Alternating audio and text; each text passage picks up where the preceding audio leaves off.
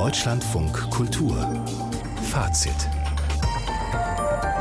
mit Eckhard Rölke. Einen schönen guten Abend. Seit zwei Jahren dauert nun der brutale russische Krieg in der Ukraine. Wie steht es um die Kraft und die Moral der ukrainischen Kulturszene? Das werde ich gleich die ukrainische Essayistin, Übersetzerin und Verlegerin Katharina Mischenko fragen.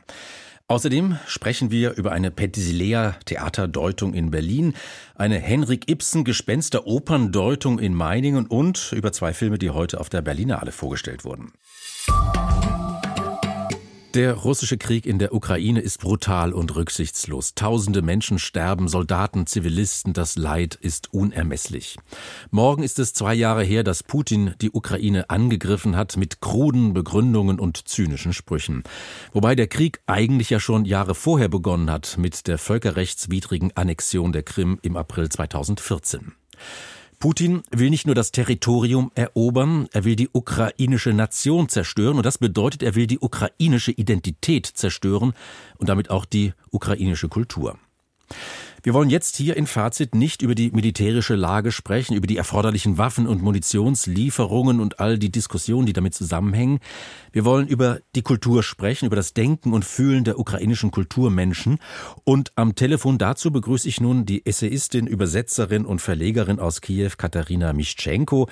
Sie ist zurzeit Fellow am Wissenschaftskolleg in Berlin. Ihr aktuelles Buch, das sie zusammen mit Katharina Rabe im Surkamp Verlag herausgegeben hat, aus dem Nebel des Krieges Krieges die Gegenwart der Ukraine.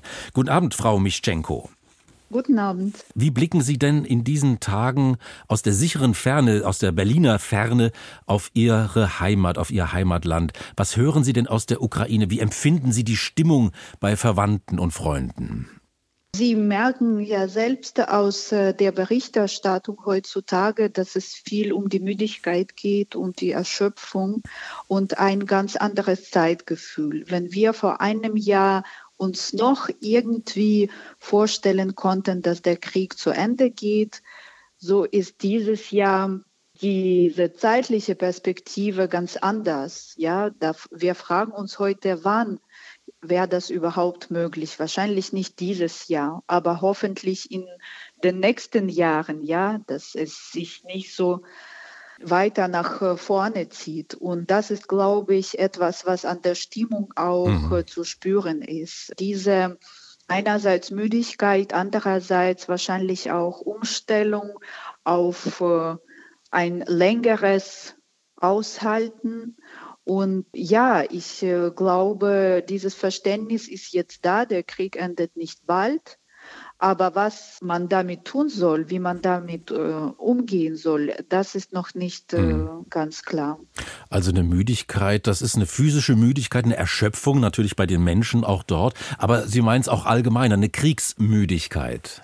Ich meine auch mental, denn mhm. eine Sache ist, auf etwas zu reagieren und dieses Gefühl der Gemeinsamkeit zu haben. Jetzt äh, ja, setzen wir uns für uns ein und eine andere Geschichte ist es zu merken, so viel wurde schon zerstört, so viele Menschen sind verloren gegangen, ja, so viele sind vermisst. Es ist immer noch so, dass wir kämpfen müssen und ich denke, da kommt auch eine gewisse Müdigkeit, auch wenn, also das muss ich auch sagen, wenn die Menschen bereit sind, weiter mhm. zu kämpfen. Und jetzt ist diese Wahrnehmung auch anders. So viele haben wir verloren, so viele Menschen hat Russland vernichtet, so viel Natur, ja, so viele Städte. Und wenn wir jetzt ähm, aufgeben und nicht weiter Widerstand leisten, dann werden noch mehr Städte besetzt, dann werden noch mehr Menschen äh, gefoltert oder ja unter Druck gestellt. Deswegen ist es eine Situation für die Ukrainer und Ukrainerinnen, wo sie auch wenn sie sich das wünschten, nicht aufgeben können. Und das ist etwas, mhm. ja, was, glaube ich, die Menschen sehr klar verstehen. Sie verstehen, dass es nicht um die Territorien geht, sondern darum, dass sie einfach äh, in einem demokratischen Land oder ja in demokratischen Verhältnissen nicht leben können. Sehr oft bedeutet das auch Tod dieser Menschen. Das Aushalten, das längere Aushalten, die Einstellung darauf, die mentale Erschöpfung, Müdigkeit, das bedeutet auch, ja, das sind jetzt nicht zwei Jahre, sondern das sind ja. zehn Jahre. Das muss man sich klar machen. Ja, vor zehn Jahren konnten wir uns natürlich das gar nicht vorstellen. Und jetzt fragen wir uns, was passiert in noch äh, zehn Jahren? Wie wird Europa aussehen? Wo wir ja auch äh, beitreten wollen? Wie wird die Ukraine aussehen? Also mhm. das sind alles offene Fragen heutzutage und es gibt äh, nicht so viel Optimismus. Eine aktuelle Umfrage hat ergeben, dass 56 Prozent der UkrainerInnen stolz auf ihr Land sind. Im August 2022 waren es wohl noch 75 Prozent. Was bedeutet das denn, Frau Mischenko? Bröckelt da der nationale Zusammenhalt?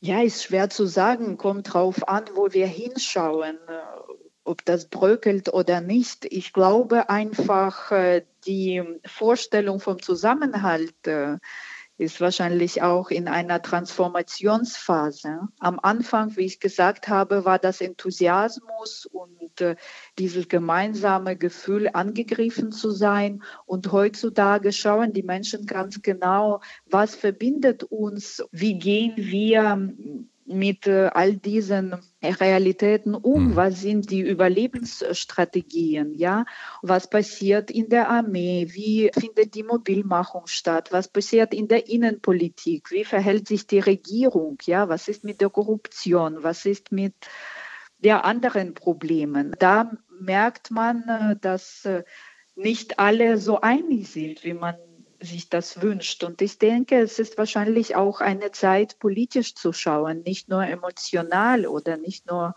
mittels äh, dieser Affekte. Wir wurden mhm. angegriffen und wir sind alle zusammen. Man merkt, wir sind nicht alle zusammen. Das ist wahrscheinlich etwas, was bröckelt und das ist normal. Wir sind einfach schon in einer anderen Dynamik, in einer anderen Phase ja. und man muss schauen, wie man damit umgeht. Viele Menschen aus der ukrainischen Kulturszene haben ihren Beruf vorerst aufgegeben und arbeiten direkt mhm. oder indirekt auch an der Verteidigung des Landes. Fehlen diese kulturellen Stimmen? Ich glaube, es fehlen natürlich die Stimmen, denn sehr viele Menschen sind so direkt an der Front. Viele sind umgekommen oder sind vermisst. Es sind ja ganz unterschiedliche Lebensgeschichten und ganz äh, unterschiedliche Tragödien. Und diese Menschen haben wir einfach verloren. Ja, ihre Stimmen, ihre Arbeit, ihre Energie hat die Ukraine und die ukrainische Kultur verloren. Außerdem haben wir auch äh, sehr viele ja, Denkmäler, sehr viele Kunstwerke verloren. Und das ist alles, was noch nicht ganz klar ist, was das bedeutet, aber es wird Auswirkungen haben. Das Wichtigste, das sind natürlich die Menschen. Und es gibt, glaube ich, nach wie vor sehr, sehr viele Kulturschaffende, die ja den Kampf unterstützen, den ukrainischen Widerstand diskursiv oder ganz direkt durch volontärische Arbeit oder freiwillige Arbeit. Wahrscheinlich äh, wünschten sie sich mehr kreative Arbeit zu machen und nicht diese. Aber andererseits denke ich auch nicht, dass Menschen aus dem Kulturbereich so besonders sind, dass sie diese gemeinsame Arbeit nicht machen mhm. müssen, ja, oder nicht machen können.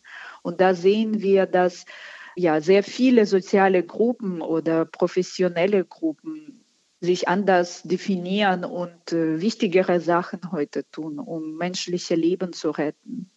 Morgen vor zwei Jahren der russische Angriff auf die Ukraine. Katharina Mischenko war das, Essayistin, Übersetzerin und Verlegerin aus Kiew. Sie ist zurzeit Fellow am Wissenschaftskolleg in Berlin. Ihr aktuelles Buch zusammen mit Katharina Rabe hat sie es herausgegeben aus dem Nebel des Krieges, die Gegenwart der Ukraine. Frau Mischenko, besten Dank. Guten Abend. Danke Ihnen. Das Pro English Theater in Kiew ist ein kleines, unabhängiges Theater im Keller eines Wohnhauses. Umtriebig war der Leiter Alexander Borowensky schon immer. Doch der russische Angriffskrieg hat ihn und sein Theater wie alle Kulturinstitutionen in der Ukraine vor große Herausforderungen gestellt. Und dabei geht es nicht nur um finanzielle Fragen, sondern immer auch darum, was Kunst in Zeiten des Krieges ausrichten kann. Vor anderthalb Jahren hatte Borowensky hier in Fazit erzählt, dass er sich wie Superman fühle. Trotz der schwierigen Lage war er hoffnungsvoll. Meine Kollegin Elena Gorgis wollte wissen, wie es ihm inzwischen ergangen ist und sie hat ihn und seine Schauspieler bei den Proben für ein neues Stück in Kiew besucht.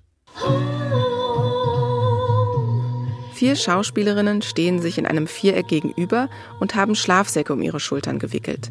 Es sind Sascha, Mascha, Dascha und Vitalina.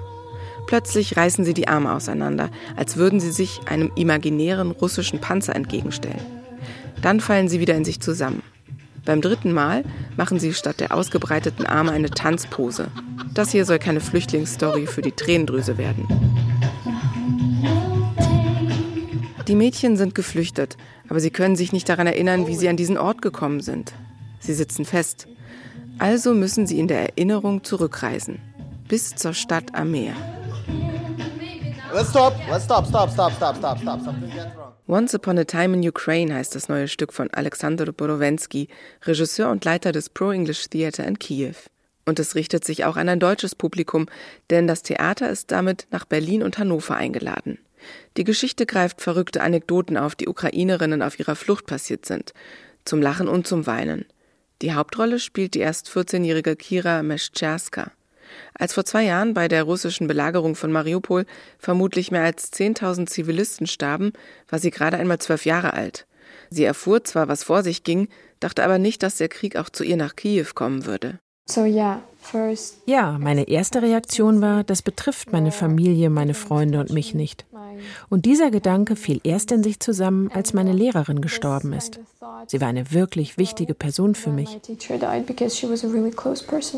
Wie so viele Einwohner von Kiew war die Lehrerin ins Umland nördlich der Hauptstadt geflohen, weil sie dachte, dort sicherer zu sein.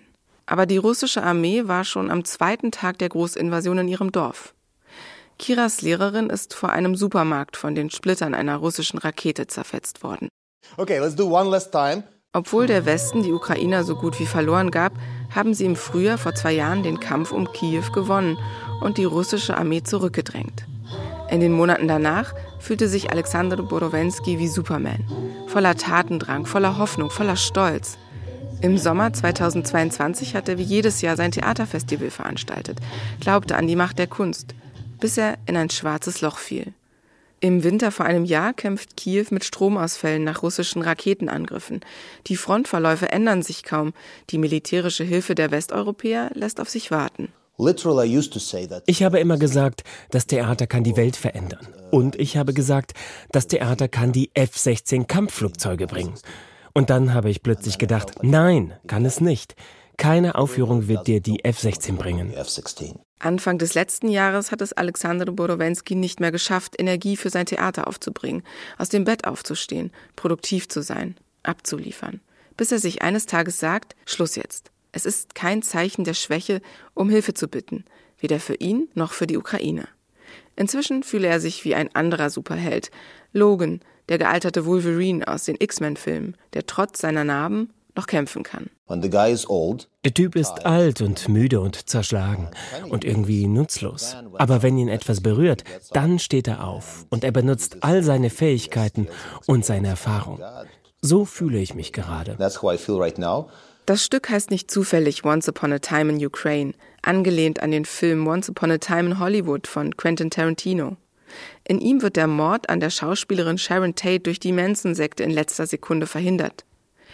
Es geht um den Traum, die Geschichte in der Retrospektive umschreiben zu können.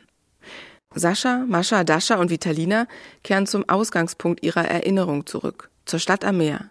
Sie befinden sich im Keller eines Theaters und vor dem Theater steht in großen Buchstaben das Wort Kinder geschrieben.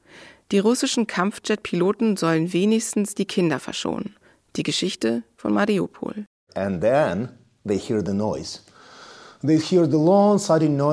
Mm. Und dann hören wir den Lärm. Die Schauspielerinnen summen zusammen mit dem Publikum. Wir alle machen das. Wir alle fühlen, was sie fühlen. Wir alle kreieren den Klang des Flugzeugs, das sich nähert. Und wir alle wissen, was das heißt. Aber dann, durch einen magischen Trick des Regisseurs Alex Borowensky, schießen wir das Flugzeug ab. Das rettet zwar nicht die Stadt, aber in diesem kurzen Moment sind die Kinder sicher. Der Regisseur, der sonst immer einen lustigen Spruch auf den Lippen hat, kämpft mit den Tränen. Das Theater kann die Geschichte nicht umschreiben, sagt er. Nur das Jetzt verändern. Und wir könnten uns fragen, was werden wir jetzt tun? Keine angenehme Frage für das deutsche Publikum. Elena Gorgis hat das Pro-English Theater in Kiew besucht. Das Stück Once Upon a Time in Ukraine ist morgen auch in Potsdam zu sehen, im Rechenzentrum und am Montag im Theatrio im Figurentheaterhaus in Hannover. Und morgen sind gleich fünf Schauspielerinnen der Truppe in unserer Sendung Radio im Rang 1 zu Gast. Deutschlandfunk Kultur ab 14.05 Uhr. Nino Haratischvili ist eine Schriftstellerin und Regisseurin aus Georgien. Mehrfach ausgezeichnet wurden ihre Romane zum Beispiel Das achte Leben oder Die Katze und der General. Jetzt ist sie am Deutschen Theater in Berlin aufgetreten mit ihrem Theaterstück Penthesilea, ein Requiem. Das wurde uraufgeführt. Und das Besondere daran, neben den SchauspielerInnen aus dem Ensemble des Deutschen Theaters haben auch Schauspielerinnen aus Georgien mitgewirkt. André Mumot hat für Fazit die Premiere gesehen. Er ist zu mir ins Studio gekommen. Schönen guten Abend, Herr Moritz. Guten Abend. Die Figur der Penthesilea, die Königin der Amazonen, sie hilft mit ihren Kriegerinnen den Trojanern im berühmten Trojanischen Krieg. Ist sie denn auch bei Haratischvili, bei der Autorin, die Figur aus der griechischen Mythologie? Ja, das ist sie absolut. Es ist die Amazonenkönigin, die in den Kampf ziehen will, die auch äh, gestützt wird von ihrem Amazonenheer und immer wieder daran erinnert wird, dass es ihre Aufgabe ist, gegen die Männer zu kämpfen, insbesondere. Aber es ist die klassische Figur, wie wir sie kennen aus dem Mythos und im Grunde genommen auch so, wie wir sie kennen aus dem Stück zum Beispiel von Heinrich von Kleist. Und dann gibt es natürlich einen Mann, der Sie besonders interessiert, mhm. Achill. Der spielt eine große Rolle. Der wird gespielt von Manuel Harder an diesem Abend und ist der Mann, gegen den sie eigentlich kämpfen will, der Held der Helden, wie es heißt, an diesem Abend, aber in den sie sich, wir wissen an diesem Abend nicht wirklich genau warum, verliebt. Da gibt es offenbar eine starke sexuelle Anziehungskraft, die über das hinausgeht, was von den Amazonen erwartet wird, nämlich, dass sie Männer nur als Kriegsbeute mit nach Hause nehmen, dazu benutzen, um Nachwuchs zu zeugen, also weiblichen Nachwuchs, männlicher Nachwuchs wird getötet und auch die Erzeuger, die männlichen Erzeuger werden getötet. Aus diesem sozusagen traditionellen System der Amazonen bricht Penthesilea aus, auch an diesem Abend, weil sie sich eben in den Achill verliebt. Aber gut geht's nicht aus, weil sie sich am Ende in der Schlacht eben doch gegenüberstehen und dann auch in dem üblichen Rausch, den das mit sich bringt, dann auch umbringen. Also das ist die entscheidende, die zentrale Idee, mit der die Autorin jetzt diese Figur anreichert? Sie reichert die Handlung an, durchaus mit so feministischen Gedanken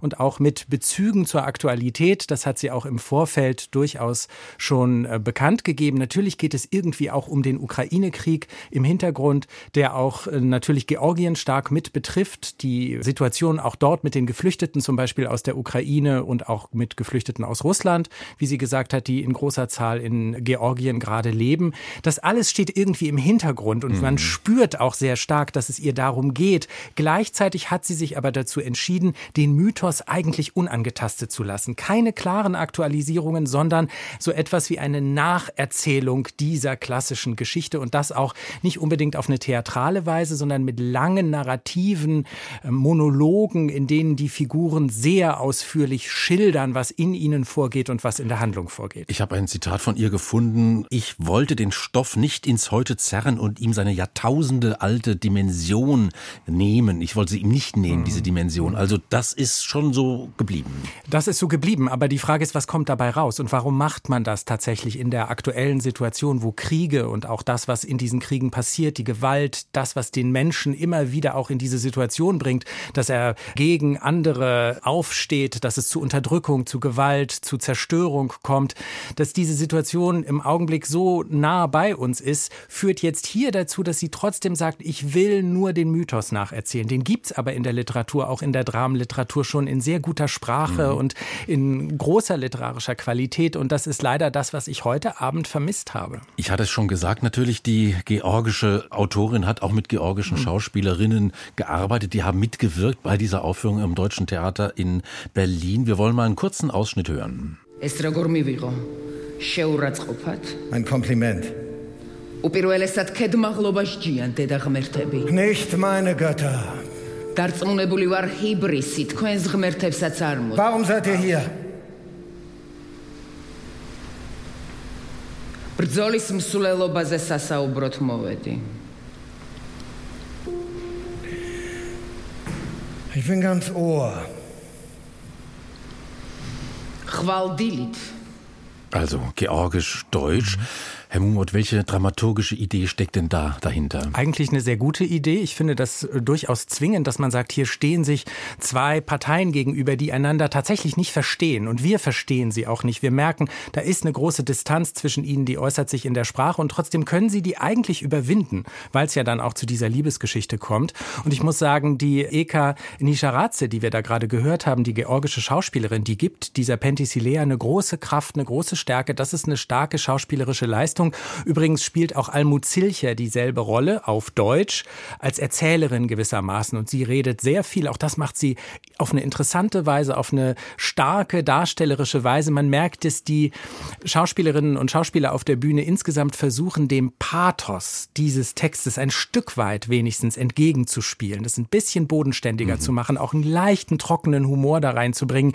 Leider ist es oft ein sehr hohles Pathos und das hat mich geärgert. Und wenn im Stück ein Satz gesprochen wird wie hören wir auf mit diesem Schmierentheater und plötzlich geht so ein gehässiges Lachen durchs Publikum, dann weiß man, hier stimmt was nicht. So war es heute. Dieses Pathos, gerade wenn es um so ernste Dinge geht, um so wichtige Themen und wenn man dann das Gefühl hat, hier wird nur Literatur gesprochen, es wird überhaupt nicht der Schrecken des Krieges tatsächlich vermittelt, dann ist es, glaube ich, heute in dieser Situation wirklich nicht genug, wenn man sich mit so einem Stoff auf die Bühne begibt. Vielleicht noch ein Satz zu dem Untertitel ähm, Penthesilea ein Requiem? Es ist ja eine große Beschwörung der Tatsache, dass eigentlich alle sterben müssen in diesem Krieg, dass auch die Hauptfiguren sterben und die ganze Grundstimmung des Stückes ist auch von einer großen Trauer durchzogen, eben auch von dieser Ernsthaftigkeit. Und es gibt einen Moment gegen Ende, wo der Darsteller Jens Koch schildert, was im Krieg passiert, wie Kinder sterben, wie Frauen vergewaltigt werden, wie Kinder mit ansehen müssen, dass ihre Väter verbrannt werden vor ihren Augen. Das hätte das sein können, worauf dieser Abend eigentlich hinaus hinausläuft. Aber es kommt so spät in einem so ja kunsthandwerklichen mhm. Abend, der alles auf so eine rein ästhetische Ebene versucht zu heben, dass mich auch dieser Moment eigentlich überhaupt nicht mehr überzeugt hat. Und es gab kaum etwas, was mich emotional erreicht hat an diesem Abend. Und das finde ich tatsächlich sehr schade. Nino Haratischvili, die Autorin, hat auch Regie geführt bei dieser Uraufführung am Deutschen Theater in Berlin. André Mumot hat für Fazit die Premiere gesehen und bewertet. Dankeschön. Deutschlandfunk Kultur Kulturnachrichten wie klingt die globale Migration? Mit dieser Frage beschäftigt sich das britische Projekt Migration Sounds, das Geräusche dazu sammeln und online ausstellen will. Die Organisatoren bitten um Audios, die morgen aufgenommen werden sollen, beispielsweise ein brodelnder Topf, eine Demonstration oder ein Familientreffen. An dem Projekt ist auch die Universität Oxford beteiligt. Die Töne sollen auf eine Online-Weltkarte gestellt werden und als Inspiration für Audiokunstprojekte dienen. Ein Teil wird in der British Library archiviert. Jacqueline Broadhead von der Uni sagte, über Migration werde oft in Form von Zahlen und politischen Debatten nachgedacht, aber die Realität von Migration sei im Wesentlichen menschlich. Durch die Aufnahme von Klängen könne ein Stück dieser menschlichen Erfahrung eingefangen und weitergegeben werden. Ob Goethe, Schiller oder Lessing, Klassiker gehören nach Ansicht von Sandra Richter, der Direktorin des Deutschen Literaturarchivs Marbach, unbedingt in die Lehrpläne der Schulen. Klassische Literatur sei nichts Altes, Abgelegtes oder Verzopftes, sondern etwas, das uns unmittelbar ansprechen könne, sagte sie der katholischen Nachrichtenagentur. Bei den Klassikern handle es sich um Texte, die auch heute noch Aktualität hätten, so zeige Schillers Wilhelm Tell Lehrreiches über den Umgang mit Tyrannen, während Goethes Faust II die Klima- und Finanzkrise vorwegnehme. Am Montag startet das Deutsche Literaturarchiv Marbach eine Bildungsinitiative unter dem Motto Literatur bildet, will es etwa mit Workshops für das geschriebene Wort werben. Das Village Theater gehört zu den ältesten und schönsten Kinos von Los Angeles. Es wurde 1931 im Stadtteil Westwood eröffnet, ist bekannt für seinen hohen Turm, die Neonmarkise und eine der größten Leinwände der Stadt. Seit letztem Sommer stand es zum Verkauf. Jetzt hat sich eine Gruppe namhafter Regisseure, darunter Steven Spielberg und Bradley Cooper, zusammengefunden und zugeschlagen. Insgesamt sind es 35 Filmemacherinnen und Macher unter der Federführung des Regisseurs Jason Reitman. Die Gruppe teilte mit, sie wolle das architektonische Juwel erhalten und ein kulturelles Wahrzeichen schaffen, das dem Erlebnis des Kinobesuchs gewidmet ist. Die Regisseure wollen auch Objekte aus ihren persönlichen Sammlungen ausstellen, außerdem sollen ein Restaurant und eine Galerie entstehen. Die britische Schauspielerin Pamela Salem ist im Alter von 80 Jahren gestorben. Sie war vor allem für ihre Rolle als Miss Moneypenny in dem James Bond-Film Sag niemals nie bekannt. Sie hatte zunächst eine Theaterkarriere gemacht, bevor sie zum Film ging. Außerdem war Salem in zahlreichen Fernsehserien zu sehen, etwa in der britischen Seifenoper EastEnders und den US-Serien Magnum, Emergency Room und The West Wing. Wir kommen zur Medienpolitik und zum öffentlich-rechtlichen Rundfunk. Die unabhängige Expertenkommission KEF hat heute den Bundesländern empfohlen, den Rundfunkbeitrag um 58 Cent zu erhöhen. Aus 18,36 Euro pro Monat würden dann 18,94 Euro pro Monat. Mit diesem Beitrag werden ARD, ZDF und Deutschlandradio finanziert. Dazu ein Kommentar von Martin Krebbers. Radio Bremen und den saarländischen Rundfunk streichen. Nein, das reicht Bayerns Ministerpräsident Markus Söder nicht. Die dazugehörigen Bundesländer könne man sich ebenfalls sparen, donnerte Söder ins Aschermittwochsbierzelt. Eine Streichliste hatte Söder vorgelegt, darauf 20 öffentlich-rechtliche Angebote, die er schließen will. Freilich ist kein einziges aus Bayern darunter. Die Beitragsdebatte könnte konstruktiv geführt werden, doch sie ist längst in einen populistischen Überbietungswettkampf abgerutscht. Schlimmer noch, sie hat sich vom vorgegebenen Verfahren entkoppelt. Zur Erinnerung, die Politik beauftragt die Rundfunkanstalten mit einem Programm. Die Sender berechnen, wie viel Geld sie dafür benötigen. Ihren Bedarf melden sie dann bei der unabhängigen Kommission KEF an und die rechnet äußerst streng nach. Jetzt hat sie eine Erhöhung empfohlen um 58 Cent. Damit liegt der Ball bei den Bundesländern, deren Parlamente der Beitragserhöhung einstimmig zustimmen müssen. Üblicherweise folgen sie der Empfehlung der KEF, doch sechs Länder haben bereits laut Nein gesagt. Sie erwarten von den Anstalten mehr Sparanstrengungen, doch das ist feige. Politischen Mut würde es erfordern, schon den Auftrag der Anstalten klar zu beschränken. Weniger Programm kostet weniger. Kein Fußball mehr, kein Regionalstudio mehr in Bielefeld oder Oberfranken, kein Rundfunkorchester. Alles schmerzhaft, nur entscheiden müssen das die Landesregierungen, und die verweigern sich. Rundfunkpolitik ist nämlich immer auch Standortpolitik. Und wer gibt schon gerne das eigene Regionalstudio her? Siehe Söders vergiftete Streichliste.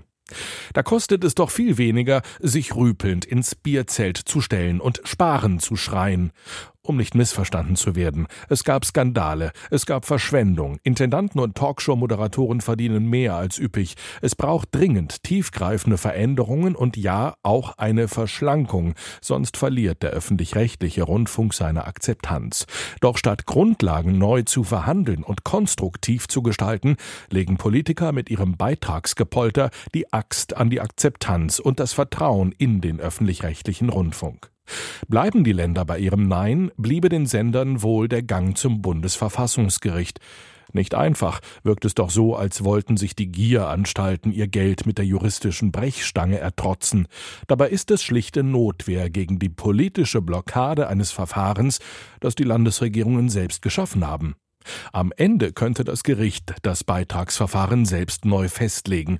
Es wäre ein Armutszeugnis für unser politisches System, dem dafür offensichtlich die Kraft gefehlt hat.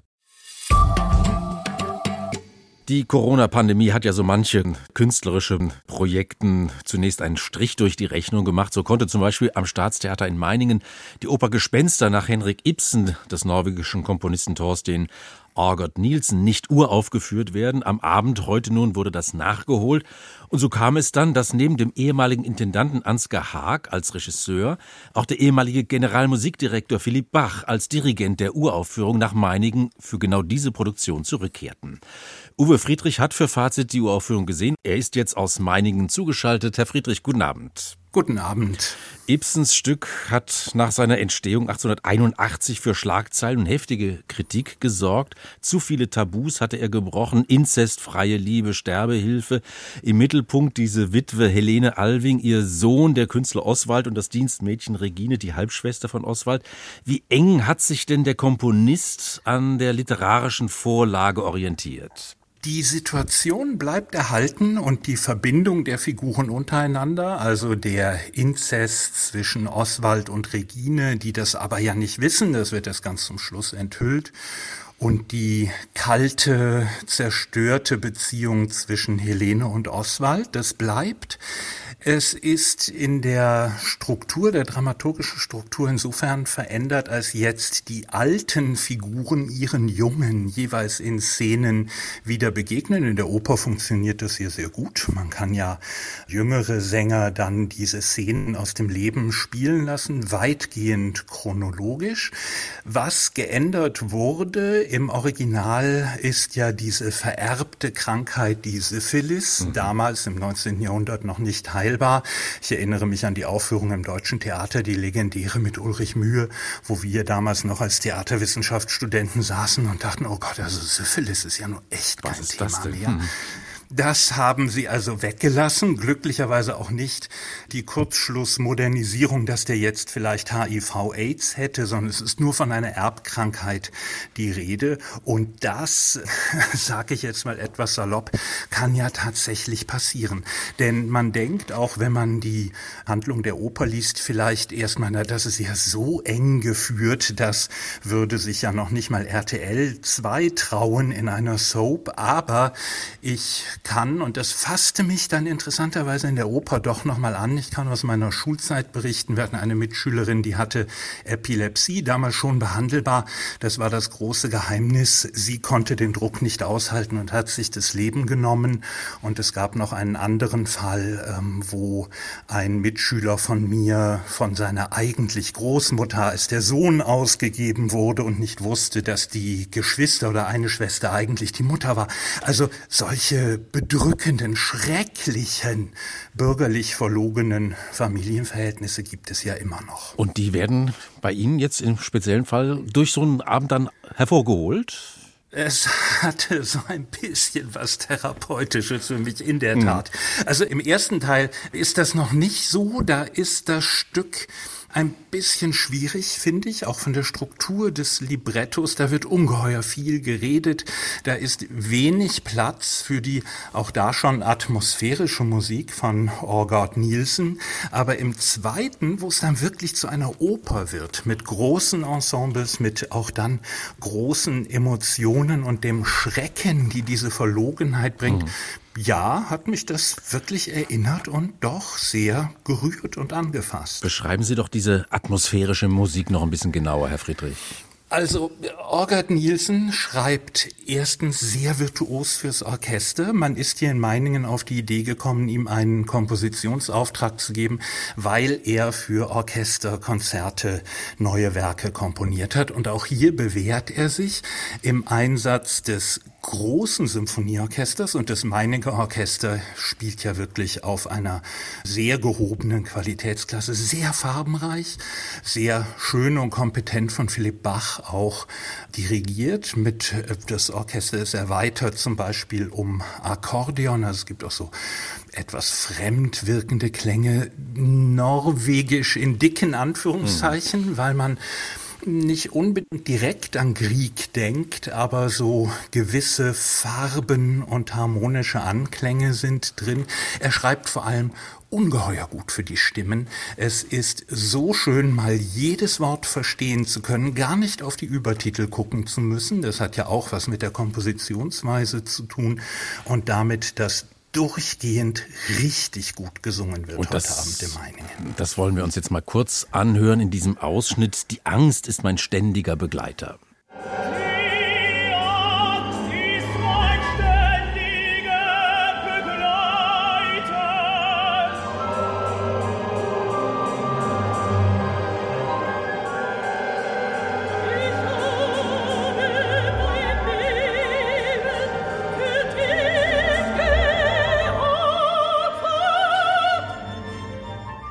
Das klingt ja, Herr Friedrich, ziemlich statuarisch. Auch der Chor so wie so ein großes Klanggebilde, so ein großer Klangband.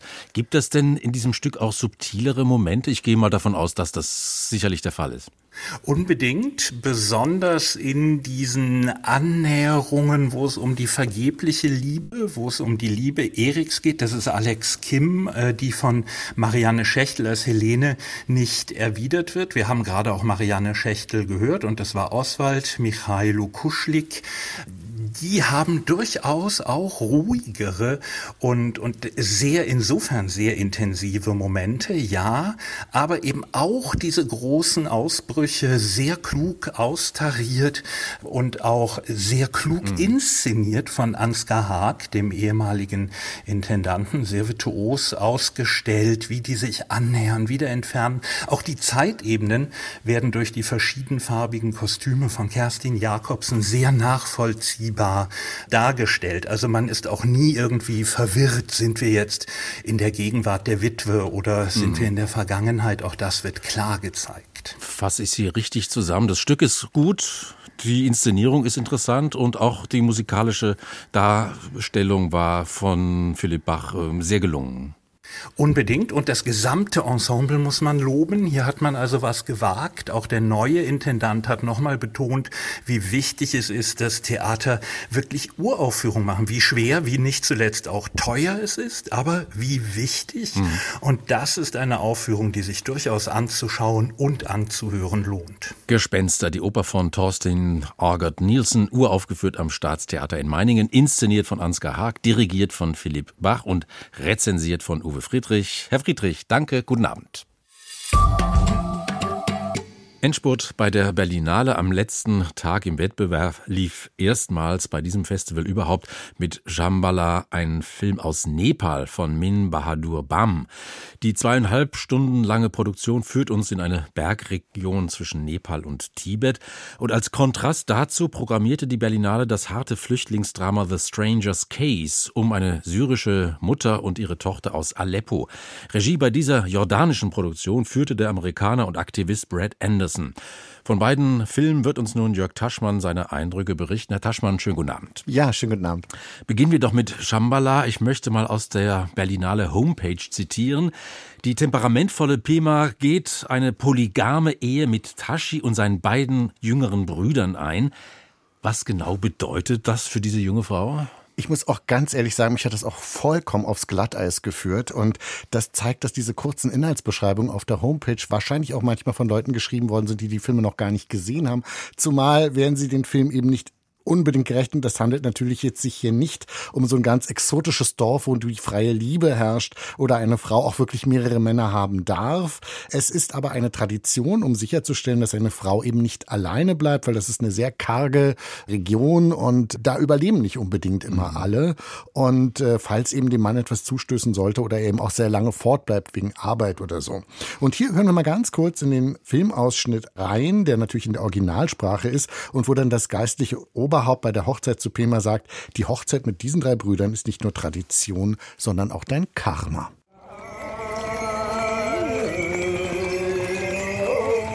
Pema, da kangi pupinja sunyum do chansi jaya ani nangi lo su tsamayimba kangi le jangda.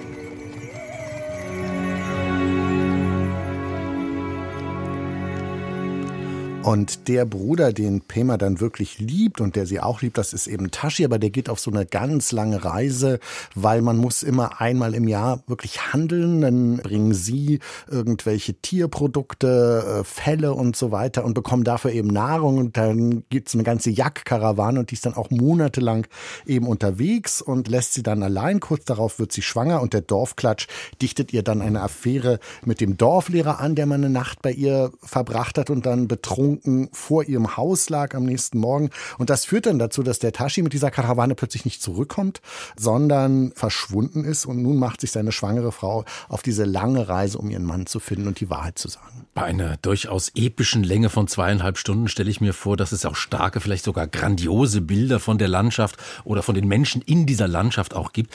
Wie sind denn die Optik und die Ästhetik bei dieser Geschichte, Herr Taschmann?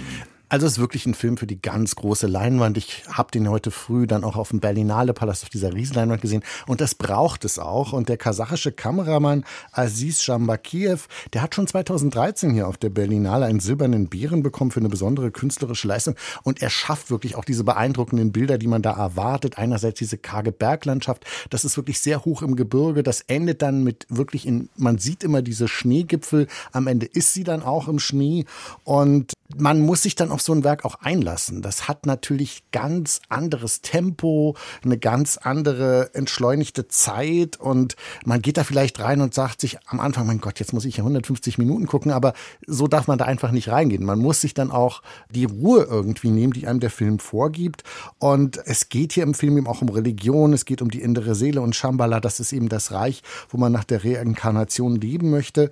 Also man muss sich, und das ist das Schöne eben, finde ich eben auch am Kino, selbst Orte, in die man vielleicht nie kommt, wenn man sie im Kino sieht, dann mhm. ist man mal kurz drin. Und so hat der Film letztendlich auch auf mich gewirkt. Und ich habe dann eigentlich eine schöne Reise 150 Minuten lang unternommen, auch wenn das jetzt ein sehr klassischer Film ist. Aber ich denke schon, weil der so ein Exot in Anführungszeichen eben, es hat noch nie einen Film aus Nepal auf der Berlinale gegeben, das ist immer, wenn der Film dann nicht komplett misslungen ist, und das ist auf gar keinen Fall, immer ein gutes Indiz, der kriegt garantiert einen der vielen, vielen silbernen Bären. Also das ist schon mal eine Prognose, Herr Taschmann. Der zweite Film des Tages, der führt uns zurück in die harte Realität. Es geht um eine Ärztin aus Aleppo, die vor dem Bürgerkrieg und vor Assads Regierungstruppen flüchtet.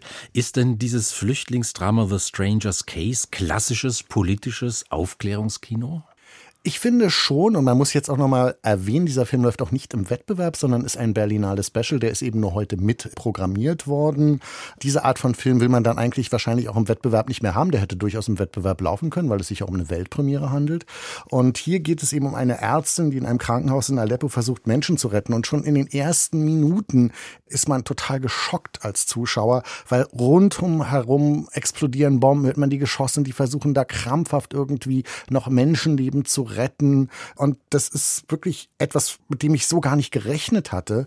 Und es geht dann eben um Willkür, Staatsterror. Dann wird ein kleiner Junge, der ist vielleicht acht oder neun Jahre, der wird wirklich exekutiert, weil ein Geheimpolizist herausgefunden hat, dass er politische Parolen gegen Assad an die Wände geschrieben hat. Und dann versteht man natürlich, dass man da nur noch weg will. Und diese Ärztin flieht dann mit ihrer Tochter. Es gibt einen Soldaten, der eben dabei hilft, weil sie auch alles verloren hat. Also genau an ihrem Geburtstag ist eine Bombe in ihre Wohnung eingeschlagen. Und äh, dann wird über verschiedenste Kapitel und über verschiedene Protagonisten eben verfolgt, wie sie über die Türkei versucht, eben immer weiter zu fliehen. Und äh, der Film beginnt ganz kurz in Chicago. Also man weiß, bis nach Chicago hat sie es geschafft. Aber mich hat er schon so an Filme aus den 80er Jahren erinnert, an Politfilme von Oliver Stone wie Salvador oder andere Filme wie Under Fire von US-amerikanischen Regisseuren, die eben ganz bewusst politische Filme gedreht haben, die sich an ein breites Publikum gerichtet haben, aber die eben auch klar Position bezogen haben. Also vielleicht doch ein ziemlich klares ähm, gut-böse Schema besteht da nicht die Gefahr, ja, ähm, so klischeehaft zu werden? Das ist er durchaus. Mich hat er erstmal in so einem ersten Moment einfach vom Inhalt und von seiner Wucht her so gepackt, dass ich jetzt nicht so aufs Filmische geachtet habe. Es gibt halt manchmal Filme, da ist der Inhalt wichtiger als die Form und den würde ich da schon nehmen. Und der ist ähnlich erschütternd wie zum Beispiel Green Border von Agnieszka Holland, obwohl der Film von Agnieszka Holland definitiv der bessere Film ist, weil der auch filmisch besser gemacht ist. Dieser Film hier, der manipuliert schon, dann wird der Soundtrack aufgedreht. Er ist mir auch manchmal zu explizit in der Gewalt. Auch gerade diese ultra Bösen, die man dann immer wieder findet, ob das Schlepper sind, ob das Assads Geheimleute sind. Also daran kann man sich durchaus auch stören. Das könnte auch ein Indiz dafür sein, warum der nicht im Wettbewerb ist. Aber es ist schon wichtig, dass man solche Filme zeigt und dass es auch immer wieder eben diese Versuche gibt, eben an die menschlichen Schicksale zu erinnern, äh, die eben mhm. hinter diesen Zahlen, hinter diesen Zahlen von Geflüchteten stehen. The Stranger's Case von Brad Anderson, zwei Filme, einer davon im Wettbewerb, zwei Filme vorgestellt von Jörg Taschmann. Dankeschön. Sehr gern.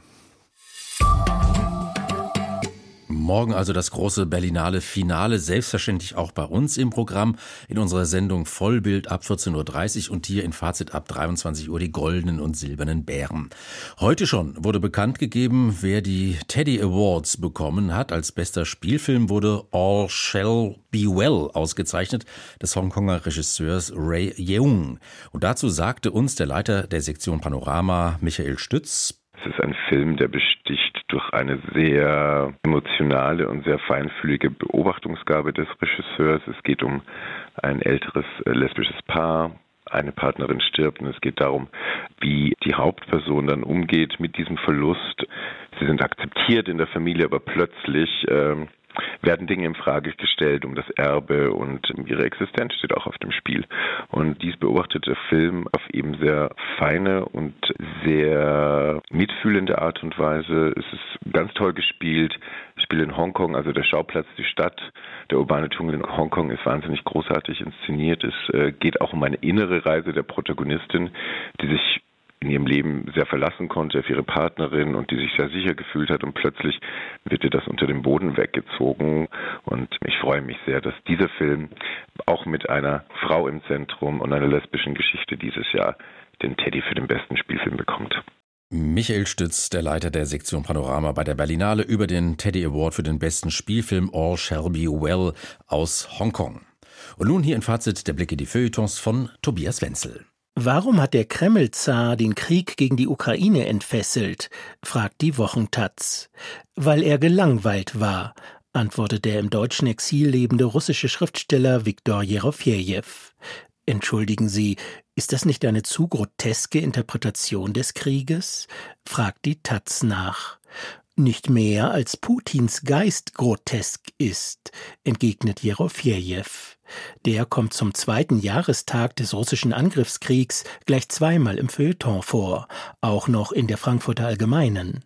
Präludium für die Neuorganisation der Welt lautet die Überschrift zu seinem dortigen Artikel.